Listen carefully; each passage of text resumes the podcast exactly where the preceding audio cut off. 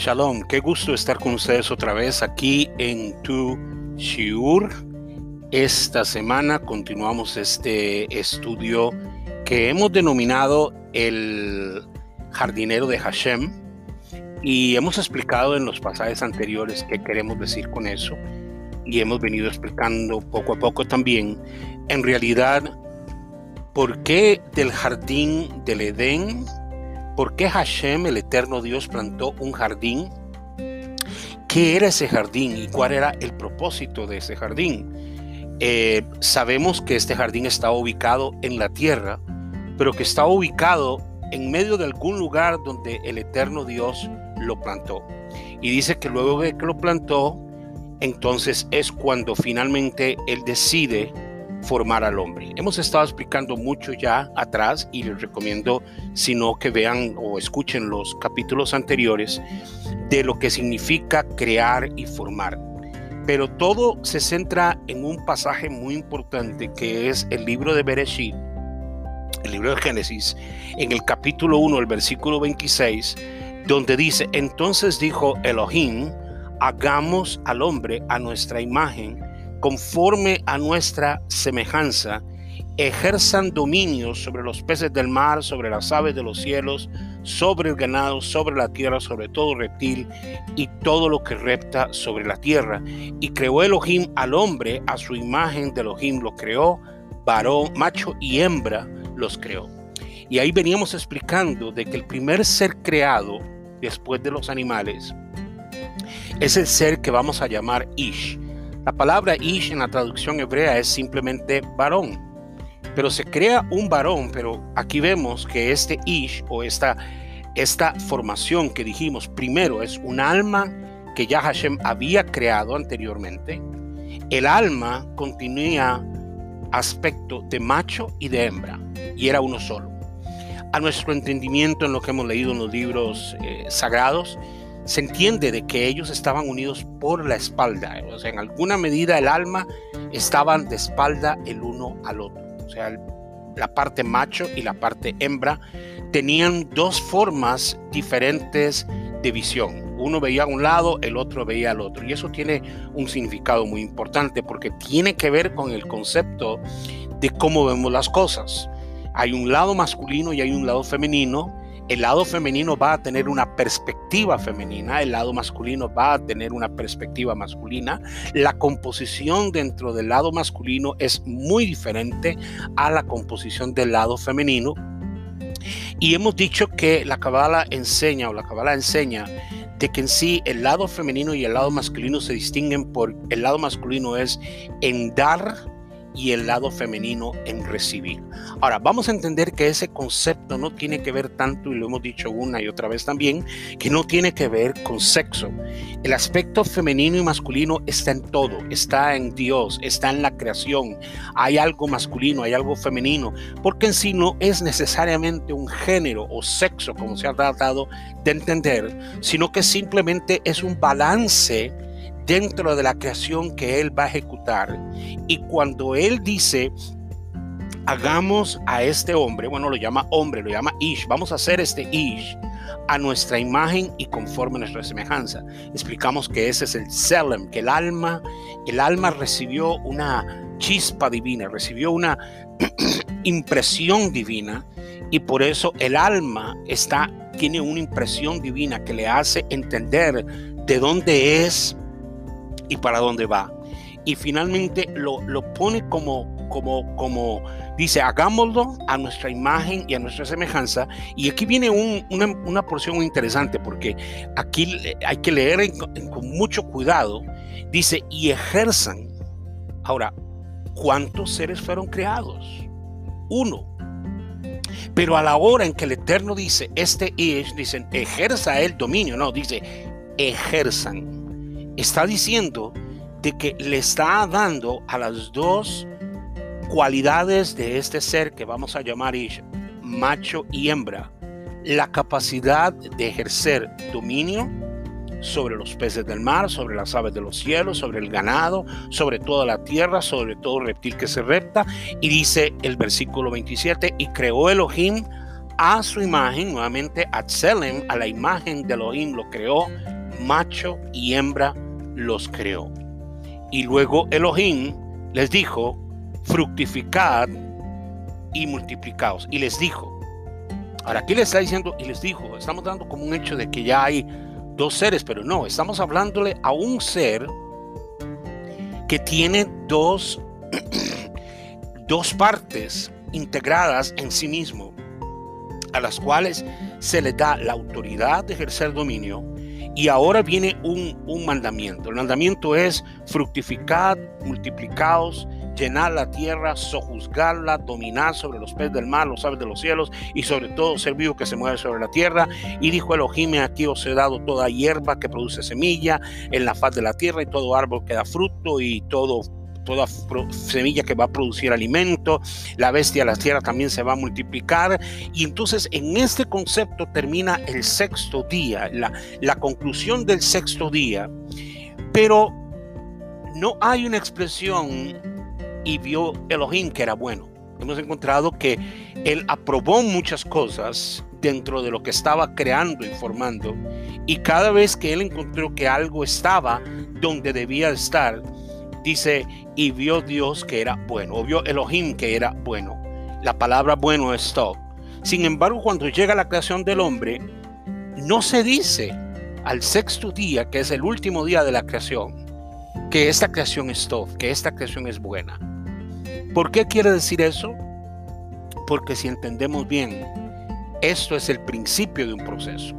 O sea, el hombre todavía no era todo. Era un alma. A esa alma se le va a cubrir con una piel, se le va a cubrir con, con órganos, se le va a cubrir cada órgano espiritual de un órgano físico para darle entendimiento y para darle capacidad para tener contacto con el mundo. Disculpen, pero simplemente no se declara como Tov, no se declara como bueno. Y de eso vamos a hablar más adelante. Entonces, llega el momento en el capítulo 2 donde dice que Elohim, que Adonai, Elohim, aquí es donde aparece ya la otra parte. Dijimos que Elohim representa todos los poderes, es, un nombre de Dios, pero que representa todos los poderes de, de la creación que se unieron para crear lo que se estaba formando. Y hubo una, una corporidad de todos esos poderes y un acuerdo de todos esos poderes en lo que se estaba haciendo. En el capítulo 2 aparece Adonai Elohim. Aparece el nombre de las cuatro letras, que es el nombre divino, el nombre inefable, que viene a darnos una segunda idea de la creación. Porque si bien leemos el capítulo 1, y el capítulo de Génesis, parece que estamos leyendo lo mismo, parece que hace una recapitulación, en realidad no lo es, sino que cuando aparece la persona o la imagen de, las cuatro letras, el, eh, que llevamos a denominar Adonai para no expresar ese nombre por respeto que está prohibido de citarlo. Entonces, en este momento es cuando es que entra Adonai Elohim. Y lo interesante es que aparece en el momento en que dice el día en que Adonai Elohim hizo la tierra y los cielos. Ahora, en el capítulo 1 leemos que los cielos vinieron primero que la tierra. Sin embargo, en el capítulo 2 dice que el Adonai Elohim hizo primero la tierra y luego los cielos. ¿Se está contradiciendo aquí la escritura? ¿O será que nos está dando dos puntos de vista? El punto de vista desde la eternidad divina de Elohim, desde la, manifestación del Dios primero de la creación, es darnos a entender que hay un orden divino. Los cielos fueron creados primero. Los cielos fueron hechos primero. Y luego viene la creación de la tierra. En el capítulo 2 nos dice que Adonai Elohim hizo la tierra y los cielos. Y este es un pasaje un poquito oscuro que tenemos que entender porque si no entramos a comprenderlo desde una perspectiva más profunda de la Torah, nos podemos confundir y decir, bueno, pues entonces, ¿qué vino primero? ¿Qué fue creado? ¿Primero los cielos o después la tierra? O cuál de los dos vino primero. Y es, es la parte donde tenemos que introducir un concepto muy importante aquí. El concepto que hay es el concepto, cuando se habla de la tierra, se va a hablar del concepto de la, desde el punto de vista de la necesidad. Aquí vamos a ver en el libro de, del Sefer Abair, el rabino nos explica en el libro de la brillantez, como se define, la parábola de la creación. Y dice que esta parábola, él dice, el rey, hablando de un rey que es Dios, quiere edificar un palacio. O sea, él quiso hacer un lugar de habitación donde él pudiera habitar. Ahora, vamos a la pregunta de nuevo. ¿Por qué Dios necesita un palacio? ¿Por qué Dios va hacerse un palacio si todo lo llena? Si todo lo que existe es Él. No hay nada fuera de Él. No existe un lugar en los cielos y en la tierra, debajo de la tierra, por encima de la tierra, donde quieras ver el infinito, que no esté lleno de Él. Toda la tierra está llena de su gloria, llena de su presencia. Pero hablándonos en el libro de la brillantez nos dice, el rey quiso edificar un palacio. O sea, el rey quiso hacer un lugar para habitar. Realmente existe un lugar donde Dios puede habitar. El concepto del templo, del Mishkan, que se habla en la Torá, Ayer escuchábamos unas preciosas explicaciones del rabino Daniel Chapán acerca de, del templo, de que realmente era que Dios quería hacer un templo para habitar, en realidad no. Dios no, dice, yo quiero, quiero que ustedes hagan un templo para habitar en ustedes. Más adelante, Israel va a comprender el misterio que hay aquí. O sea, vamos a hacer un templo, pero mi fin es habitar en ustedes. Vamos a hacer los cielos y la tierra pero se va a concentrar en un lugar donde él quiere habitar y decide escoger lo más bajo de toda la creación, el nivel más bajo de toda la creación, porque el nivel más pequeño de todos los mundos es este nivel que llamamos ahora tierra. Y dice, el rey quiso edificar un palacio y cortó a través de la piedra un gran manantial de agua.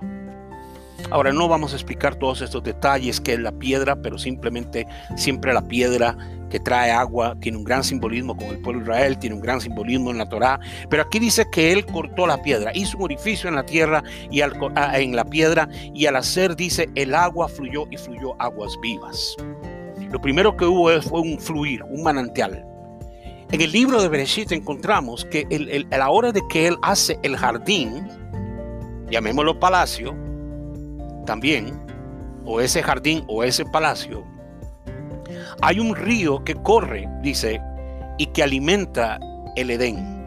Y dice de Edén en el capítulo 2, versículo 10, de Edén salía un río que regaba el huerto. Explicamos que ese río representa la sabiduría, que es una característica divina tan grande, tan eh, profunda, que hemos invitado y los hemos invitado y, uno lo hace constantemente de ir al libro de, Proverbios, a leer una y otra vez la sabiduría, la sabiduría que estuvo antes de todo, la sabiduría que le dio forma a todo, la sabiduría que le dio origen al, al lenguaje, el lenguaje que le dio origen a la creación. Y, y de ahí dice, este río empieza a fluir. Y dice, el rey, siendo que está corriendo, viendo que el agua está corriendo, dice, voy a plantar un jardín. Y lo me voy a deleitar en él, yo y todo el mundo. Yo soy el que plantó el árbol para que todo el mundo se deleite.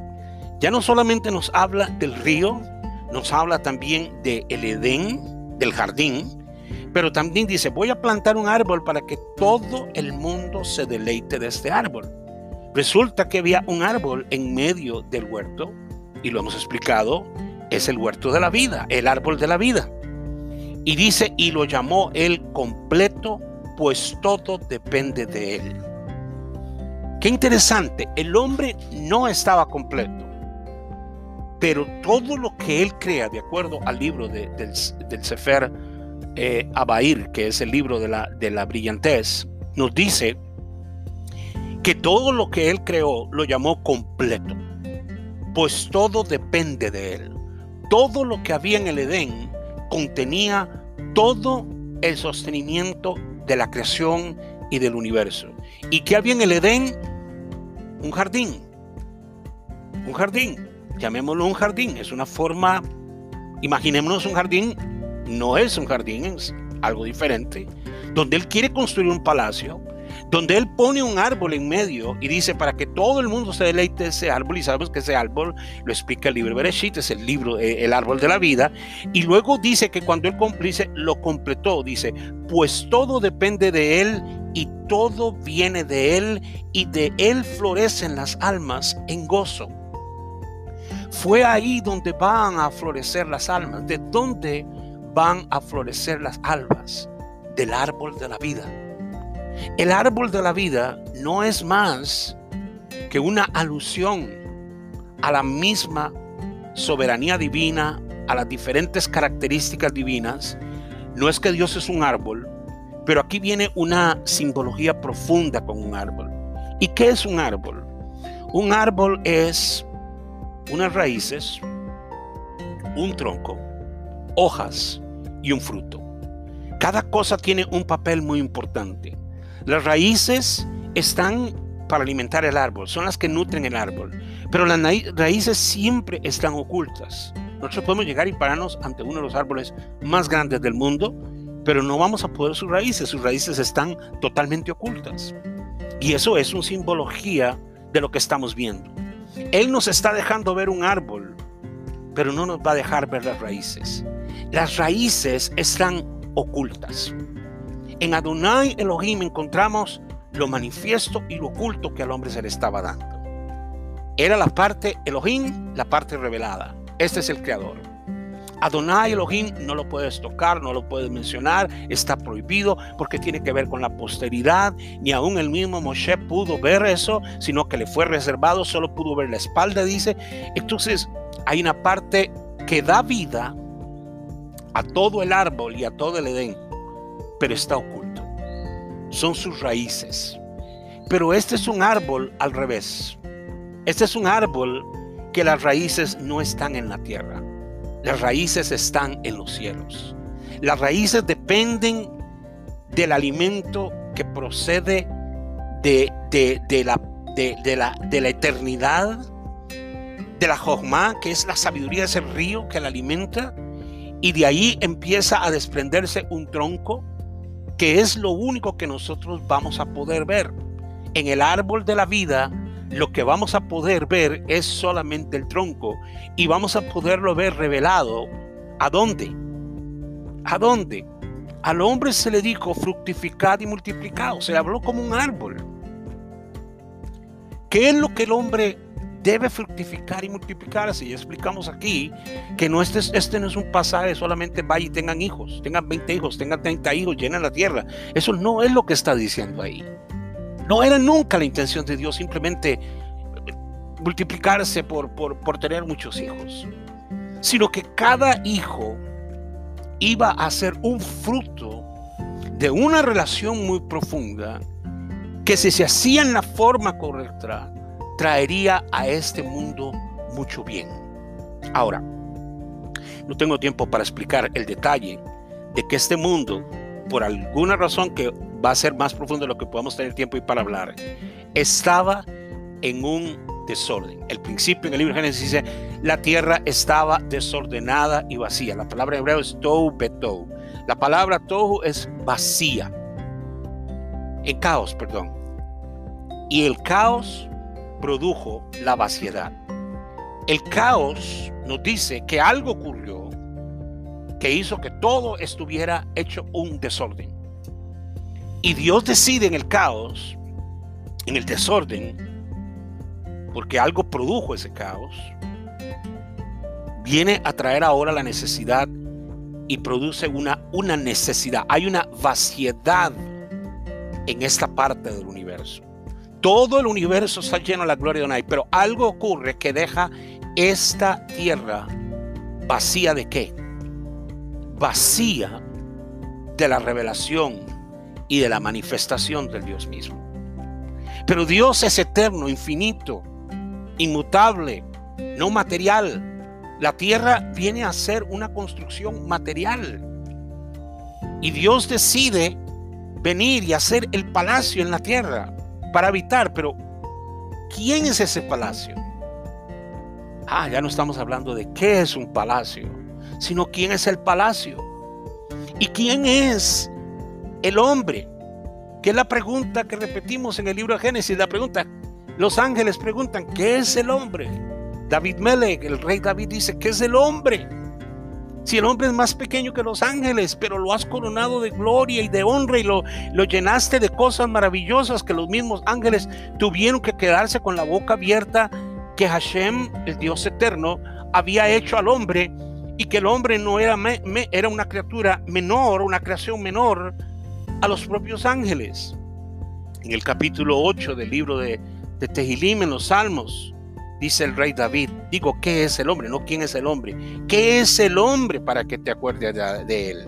Y el hijo de Adán para que lo consideres. Lo hiciste un poco menor que los ángeles. Sin embargo, lo coronaste de gloria y honor. Lo haces señorear en las obras de tus manos. Pusiste todas las cosas debajo de sus pies. Todo lo que hay está debajo de los pies.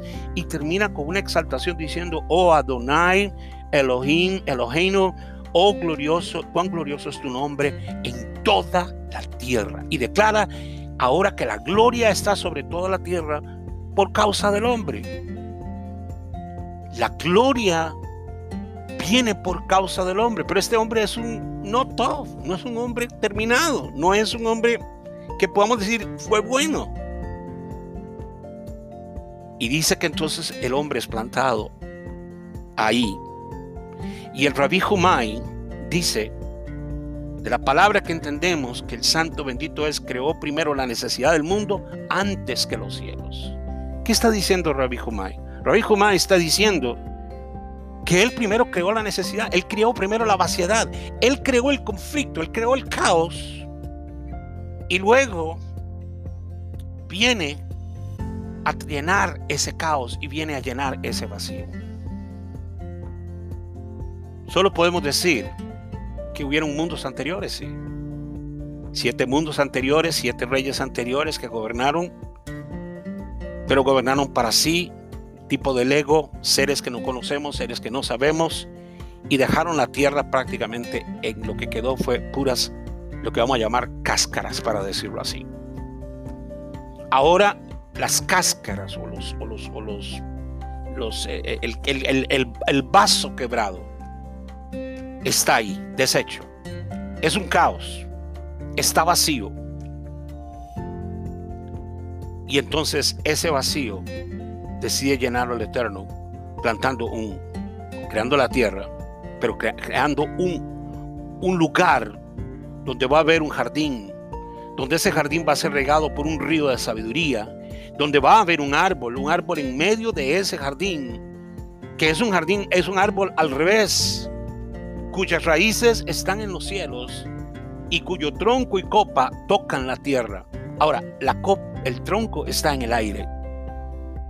El tronco es la conexión, el tronco es, en los términos camalísticos, la letra Vav. La letra Vav en el hebreo es la unión del cielo y la tierra, lo que causa como una escalera entre el cielo y la tierra. Este tronco es como una Vav, una conexión que vamos a hacer entre el cielo y la tierra. Y une los conceptos de la raíz con los conceptos del tronco y del árbol que está sembrado. Y entonces, en ese lugar, el hombre, ya dijimos, llegó a ser un alma viviente cuando el Eterno sopló en él.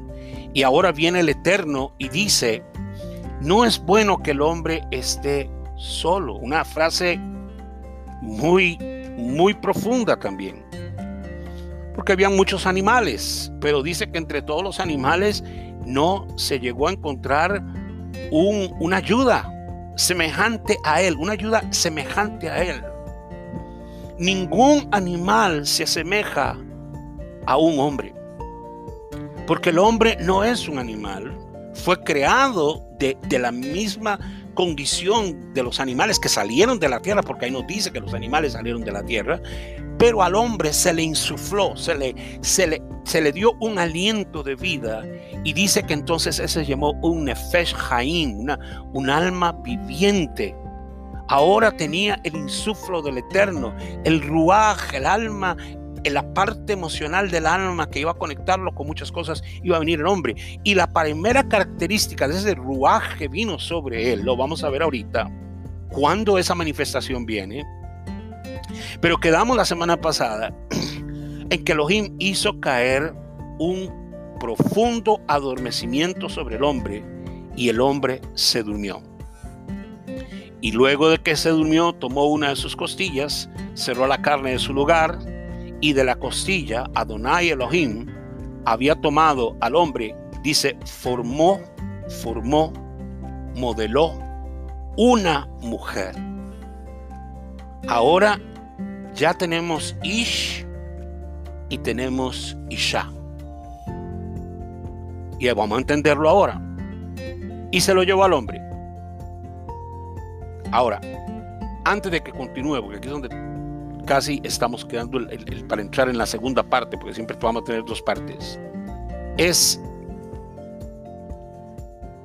si lo hizo dormir, ¿por qué lo durmió? Algunos dirían, bueno, necesitaba anestesiarlo, le iba a abrir la, la, la, la costilla, era una operación. No necesariamente, estamos tratando con, el alma. El alma no tiene que ver nada con el cuerpo. Estaba en un cuerpo, pero lo que él está tomando es una costilla, es una parte de, de sí mismo, del alma. Y ya dijimos que esa parte es la parte femenina, es la parte hembra o la parte que vamos a denominar eh, masculino femenino. Y cuando al hombre se le llevó, él exclamó, aquí viene el Ruach haciendo la primera cosa, el hombre habla. Y ahora habló el hombre. Ningún animal puede hablar. Pero el hombre habló y dijo, esto es hueso de mis huesos, carne de mi carne, y por esto será llamada varona o Isha, que es la traducción correcta del hebreo, porque del Ish fue tomada. O sea, es una Isha, una versión femenina del Ish. No es alguien diferente, es el mismo, pero ahora separado de la parte femenina y la parte masculina. Y dice que lo durmió, pero no dice que lo despertó. Y voy a tomar unos minutos nada más porque esto no vamos a tener tiempo de explicarlo aquí. Pero el concepto del sueño aquí es más algo de que simplemente se durmió, que se hizo una siesta o que lo anestesió. Algo tenía que ocurrir y el hombre es adormecido, se duerme y no nos que despertó. El hombre está ahí, luego reacciona, pero no nos dice en ningún momento que él despertó. Simplemente nos dice que se durmió. Cabe el entendimiento aquí o cabe la posibilidad y aún hay una especulación de que este es el sueño del hombre, que en realidad es el sueño de Dios. Ahora, este sueño es un sueño muy importante, porque el sueño de Dios era un jardín, un palacio, un árbol, y que todo el mundo se alimentara de ese árbol. ¿Cuál mundo? El mundo del hombre.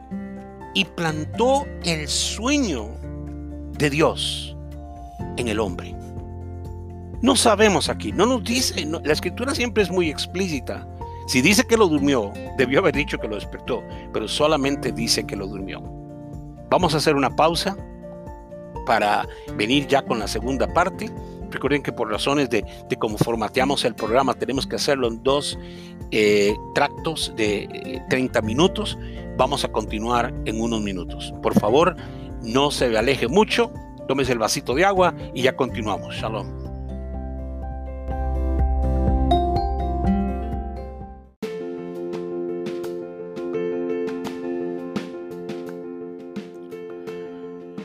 Shalom, shalom, regresamos y estábamos con que Adán quedó dormido y no nos dice que despertó. Aquí entran un montón de cosas que son importantes analizarlas. Porque cada vez que leemos el libro de Bereshit, el libro de Génesis, o vamos a la Torá, vamos a la Tanaj, a la Biblia, en realidad lo que estamos leyendo es simplemente la parte más básica de la interpretación. Pero es ahí donde entra la, la, Torah oral o la explicación que a Moshe se le dio. Recordemos que no solamente Hashem le dio estos mandamientos a Adán, eh, a, a, a, Moisés y al pueblo Israel, sino que también Moshe pasó todos los días en el desierto hasta donde terminó sus días, explicándole a Aarón al pueblo todo lo que decía en la Torah. Entonces no solamente dice que hizo, sino que en lo que llamamos la Torah oral, que, que se transmitió vocalmente de Moisés a Aarón, de Aarón a sus hijos, de sus hijos a los ancianos y de los ancianos al pueblo, se ha traído a través de generación a generación, trayendo la explicación de lo que ocurrió. Y en todo esto no encontramos una explicación de si en realidad qué ocurrió con Adán. Vamos a partir, o partamos hoy, de que estamos en el sueño de Adán, que no es más que es el sueño de Hashem. Y, el hombre, cuando le traen la mujer, abre la boca y dice, esta es, es, en verdad, dice, esta es hueso de mis huesos y carne de mi carne, y por eso será llamada Isha. ¿Qué quiere decir? Esto es hueso de mis huesos, carne de mi carne. Suena simple, es lo que dice, hueso de mis huesos, carne de mi carne. Pero recordemos quién es Adán. Adán está vestido de una ropa especial. Adán en este momento es un alma y el alma fue vestida con piel. La vestidura que se le puso fue cubrir su alma. Su alma fue vestida de piel y carne. Y las vestiduras, si leemos en el libro de Zacarías capítulo 3 versículo 4, se nos dice que las vestiduras del hombre eran, eran simplemente eh, eh, su vestidura eran, eran cosas inmundas. ¿Por qué? Porque tenían que ver con la tierra, no con la espiritualidad de él. En el libro de Zacarías, en el capítulo 3, el versículo 4, dice, entonces mandó a los que estaban con él diciendo, quitarle las vestiduras inmundas, que era una discusión sobre el cuerpo de, de Yehoshua, quitarle las vestiduras inmundas, o sea, quitarle la piel, y mira, he quitado el pecado y te he hecho vestir ropas de gala. ¿Cuáles son las ropas de gala? El alma. El alma. No podemos olvidar que somos un alma viviendo en un cuerpo. El cuerpo es simplemente la imagen del alma. En el libro del, del, del en la parte 1, eh, en la, en la, ¿cómo se llama? En la, en la puerta 1, que llamaríamos parte 1 y parte, eh, puerta 1, dice que el cuerpo es la imagen del alma. 248 órganos, 365 venas, es el mismo comprimido de la cantidad espiritual.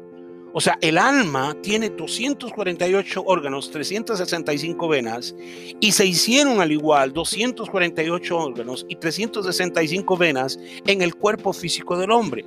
La semana pasada explicábamos de que el alma tiene dos ojos, tiene dos fosas nasales, tiene dos oídos.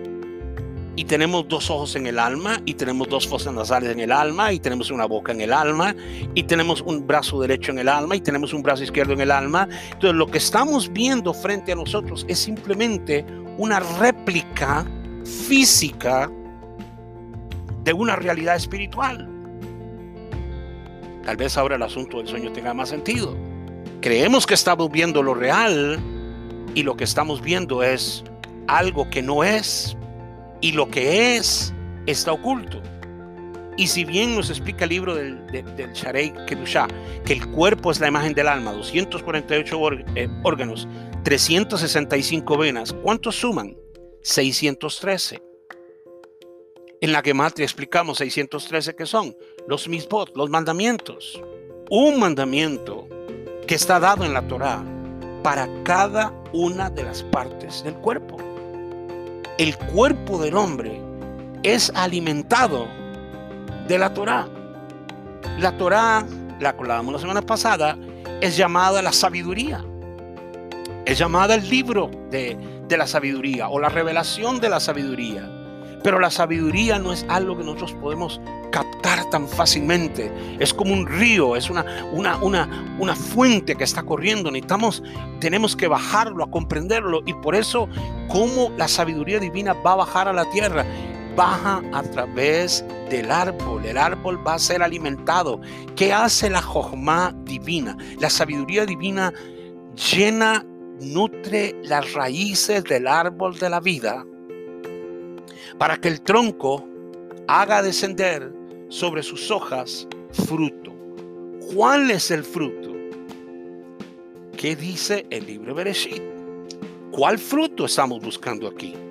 Y les dijo, fructificad y multiplicaos y llenad la tierra. No es solamente el hecho de que estamos haciendo hijos, creando hijos, llenando la tierra. Estamos trayendo la imagen, la revelación, el flujo, la savia que procede del río divino llamado Jokmar, llamado sabiduría, corriendo a través de, este tronco y pasando a través de sus, de sus eh, eh, eh, múltiples raíces, para que este árbol que él quiso, que dijo, ese es el árbol que va a alimentar a todas, a todas las gentes, como citábamos ahorita del Rabbi Humay, que decía, Entendemos que el Santo bendito es creó la necesidad del mundo antes que los cielos. Había una necesidad, la tierra estaba desordenada y vacía. Había vaciedad, vaciedad de qué? Vaciedad de Dios. Y de este árbol, dice eh, el libro de, de la brillantez, depende todo. Todo viene de Él y de Él florecen las almas en gozo. Cada alma iba a brotar para venir a traer algo a esta vida. Y tenían que venir cubiertos de piel. Un alma cubierta de piel. Pero ahora va a ocurrir a través de lo que vamos a llamar fructificar. El Eterno le da la oportunidad al hombre de ser un socio con él y entonces Adán entiende en la sabiduría divina ya la sabiduría llegaba a Adán.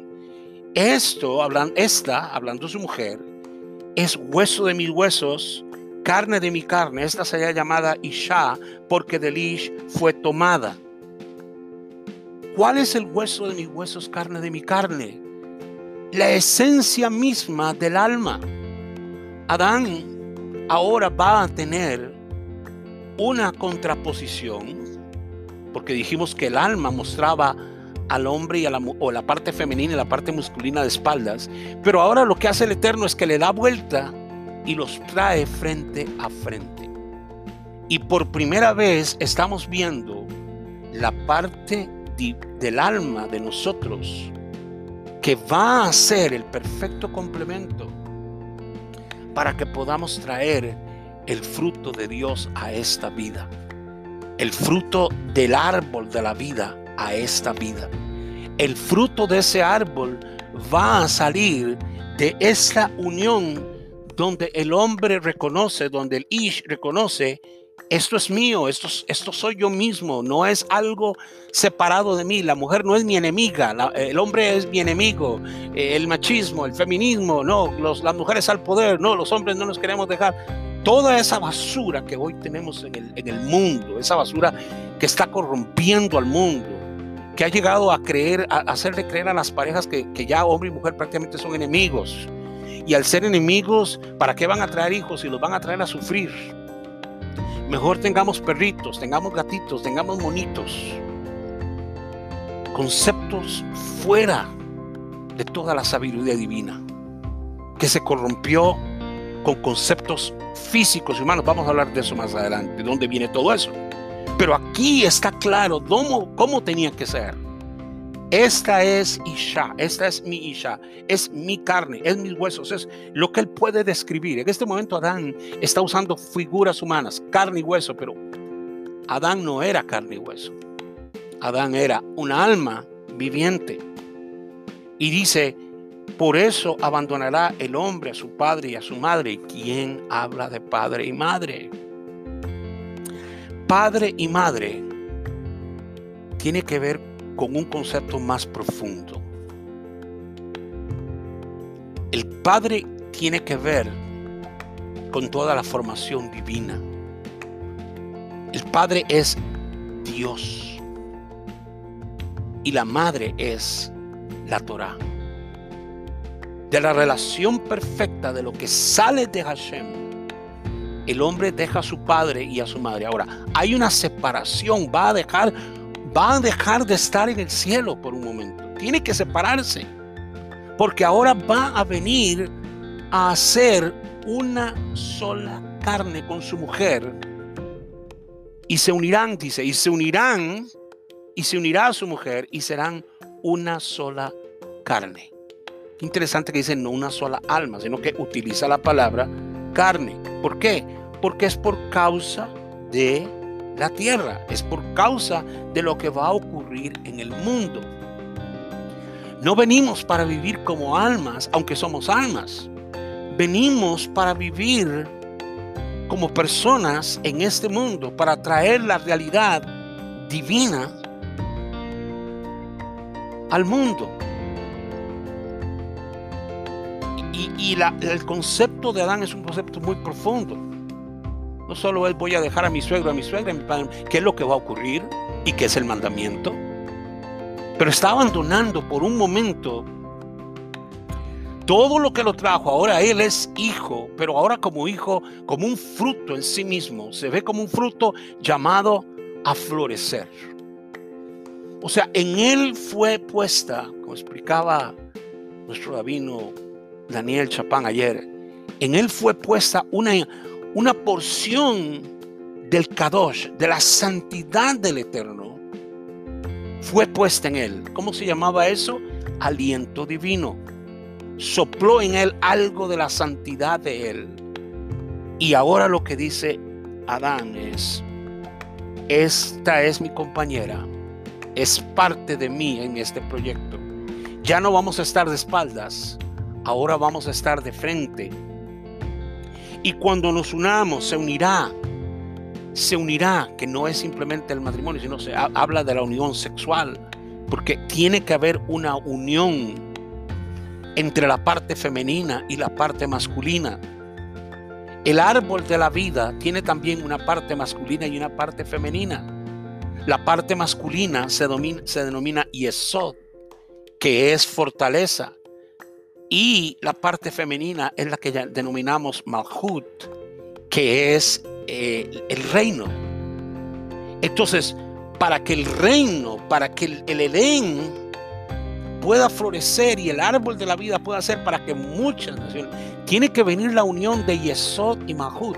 Pero Yesod y Malhut, que son parte de las características del Eterno, dentro del árbol de la vida que hemos explicado, las 10 sefirot que nos explica eh, la Kabbalah, que es la condición del Eterno, que eso parte de Él, pero que también somos nosotros.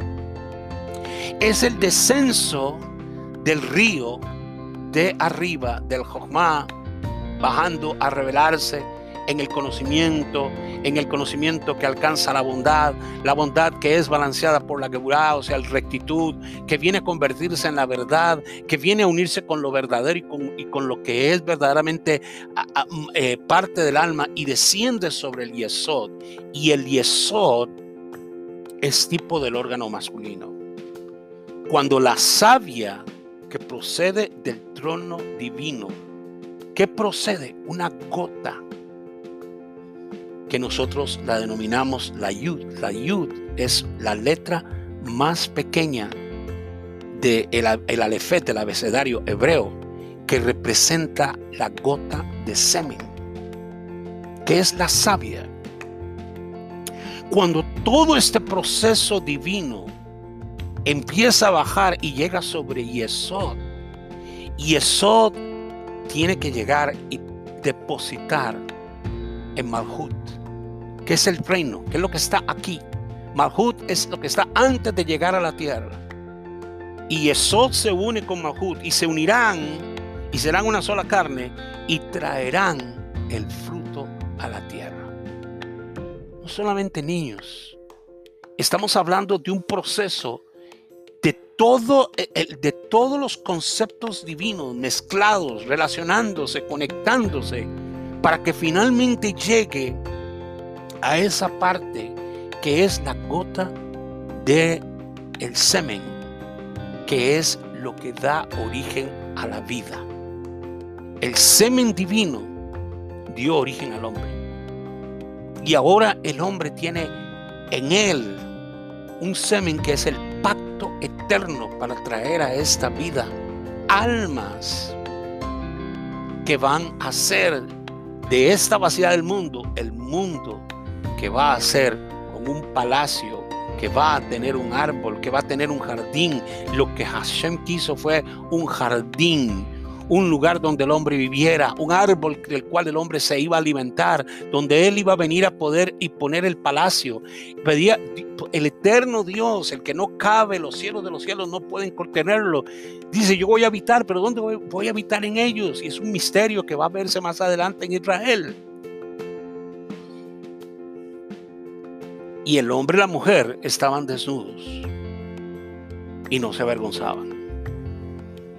Termina el versículo. Había... ¿Cuál, es la razón de avergonzarse? No había razón.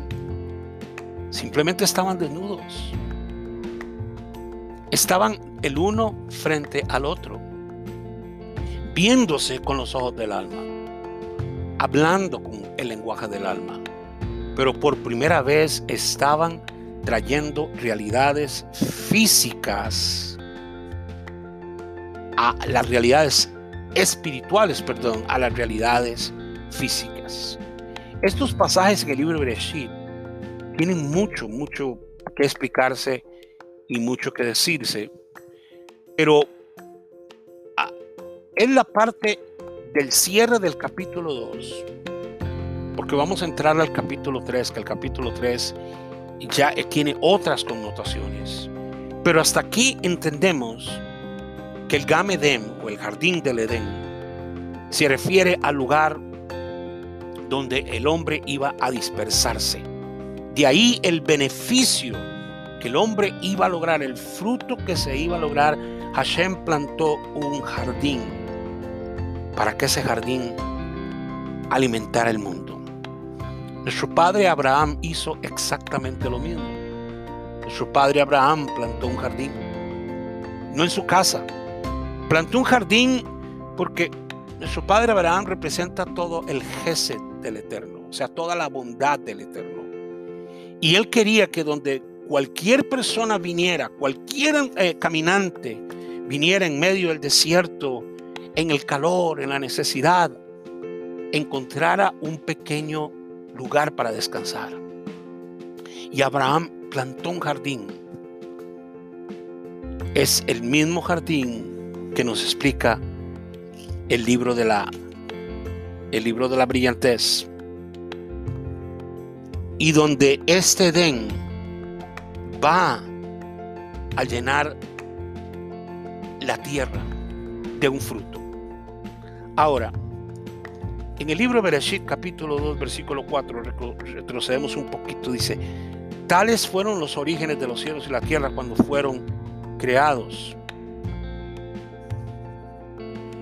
¿Dónde está, dice el Rab Amorai, de la cita del Rabbi Yaní, Yanai, perdón? ¿Dónde está el Edén? Y dice, el, Edén, responde el Rabbi Amorai, está en la tierra. ¿Qué es el Edén?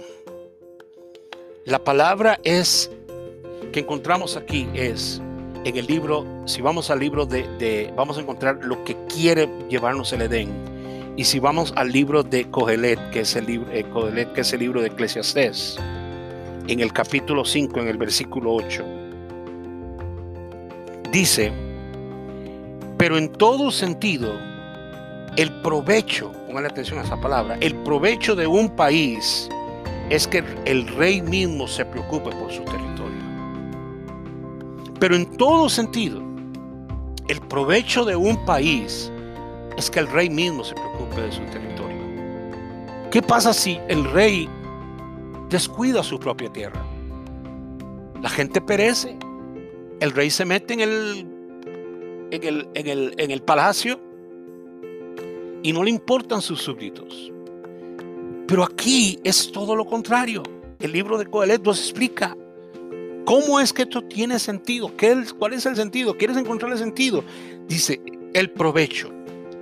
La palabra provecho es la palabra itrón. Itrón. Y de ahí todo es sacado. O sea, el sentido es que el itrón o la o la o la o el beneficio de este lugar es que el rey se ha preocupado por la tierra. O sea, el rey quiso abrir sus tesoros. El rey eterno quiso darse a conocer. El rey eterno dijo, vamos a multiplicarnos, voy a hacer una imagen física. Le voy a forrar, le voy a hacer, voy, a hacer un alma y la voy a forrar en un cuerpo, le voy a dar una forma de cuerpo, porque va a descender a la parte humana, porque el último fin es que a través del hombre Dios pudiera unir la única parte que no tiene, que no tenía eternidad, que era la tierra, porque la tierra era física y no había forma de que un Dios que no es físico llenara lo físico, pero Él va a hacer algo sobrenatural. Dice, yo vendré y voy a habitar en el hombre. Voy a hacer de él mi palacio. ¿Y cómo es que el Rey de los cielos, Hakadosh Baruch el Santo bendito sea, no hay nada que lo pueda contener, no hay nada que lo pueda explicar. Es el, el, todo de la nada y, es el, no hay más. Dice, yo voy a hacer un, un jardín. Abraham también quería ese jardín, al, igual que el Padre Eterno. Porque ese es el llamado de todos nosotros. Hacer un jardín, tu casa, tu familia. Hemos fallado tremendamente en la ignorancia de la escritura para entender que no solamente es casarse para tener hijos, para trabajar, para, para tener una casa, para tener un perro, para tener un carro. Si eso fue lo que hicimos en nuestra vida, pues desafortunadamente perdimos la dirección correcta. Pero bendito sea el Dios Todopoderoso que nos revela en su bendita Torah cuál era el fin. Y algunos que me están escuchando hoy estarán entendiendo el propósito, el sentido que dice aquí el, el sabio Shlomo, Salomón. Este es el sentido, este es el litrón que de ahí fue formado el todo y del todo fue formado los cielos y este trono del santo y su preciosa piedra, que no es más que un mar de sabiduría que corre y corre, que ya no es un río, ahora es un mar inmenso. Porque la gloria de Adonai dice literalmente, algún día cubrirá la faz de la tierra como las aguas cubren el mar. Así dice, como la tierra está, tiene mar, la gloria de Adonai va a ser vista en una forma tan visible como cuando tú ves el mar profundo, inmenso, largo, inacabable al frente tuyo. Será la gloria de Adonai manifestada en frente del mundo. Y está empezando con el primer jardín. Ya Abraham más adelante hizo otro jardín. Y hoy nosotros somos los jardineros de Hashem. Somos los jardineros para crear y para formar lo que Él nos llamó a hacer.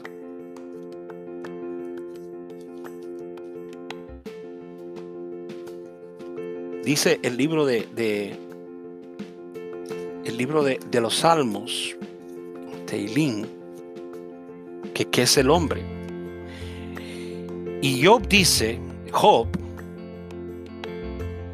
describe en el capítulo 10, en el versículo 11, de piel y de carne me vestiste, con huesos y tendones me tejiste.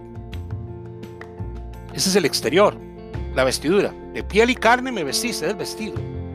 De hueso y tendones me tejiste, pero me otorgaste vida, dice Job. Me otorgaste Hay, vida. Por eso Nefesh Haim, un alma viviente.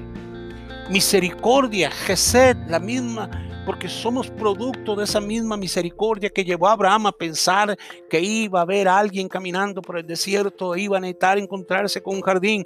Bueno, el eterno Dios pensó que una humanidad iba a necesitar un jardín para ir a encontrar tranquilidad, para ir a encontrar abrigo, para ir a encontrar agua en este mundo que tenemos hoy. Ese jardín sigue siendo su bendita Torah, donde se conectan todos nuestros organismos, todos estos 613 partes de nuestro cuerpo que representan los 248 órganos, las 365 venas que se alimentan de la Torah. La Torah es un árbol de vida, dice la, escritura en el libro de, de, de, de Mishlei, en el libro de los Proverbios.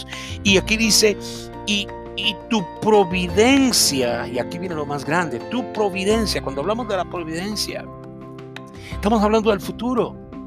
Job está diciendo, y tu providencia preserva mi espíritu o mi alma.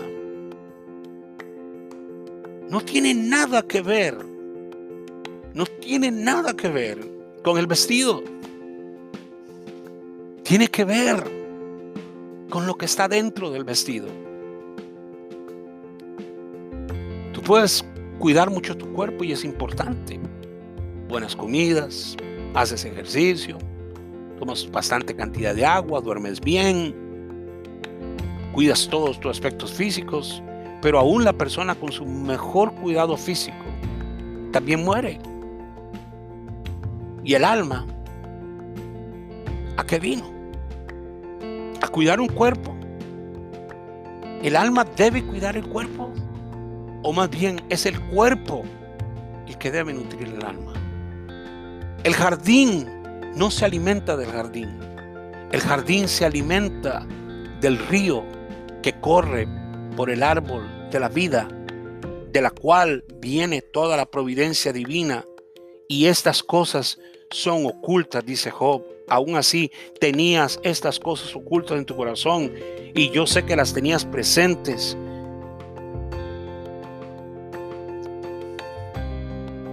Hay mucho que decir aquí. Mucho que hablar.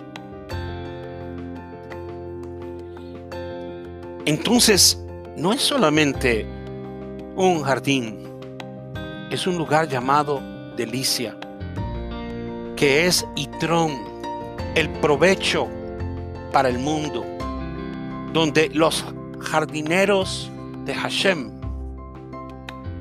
van a traer la imagen del Eterno, la iluminación del Eterno sobre el mundo. Usted dice, ¿cuándo va a entrar en el capítulo 3? No vamos a entrar hoy en el capítulo 3. El capítulo 3 trae ya mucho más que decir y muy profundo. Pero déjeme citar aquí en el libro de Shemot, el libro de Éxodo 24:10 a mí me encanta cuando la Torah habla, y no uno, sino la Torah habla por sí mismo. Y vieron, dice, eh, eh, eh, habla del pueblo de Israel cuando estaban en delante del de, el monte, y vieron al Dios de Israel y bajo sus pies como una, una hechura de piedra de zafiro, semejante a la pureza de los mismos cielos. Se nos habla que este era un mar que estaba a los pies del Eterno, que era como un zafiro. Ese mar es el mar que estamos hablando aquí, que viene a llenar toda la tierra. ¿Qué dice aquí? Termina diciendo ya con esto completo el libro de la, el libro de la brillantez, que esta semilla está para traer un fruto. Pero si la semilla pierde el sentido, perderá su fruto. Siento que se me acabará el tiempo. Shalom. Nos escucharemos la próxima semana. Meditemos.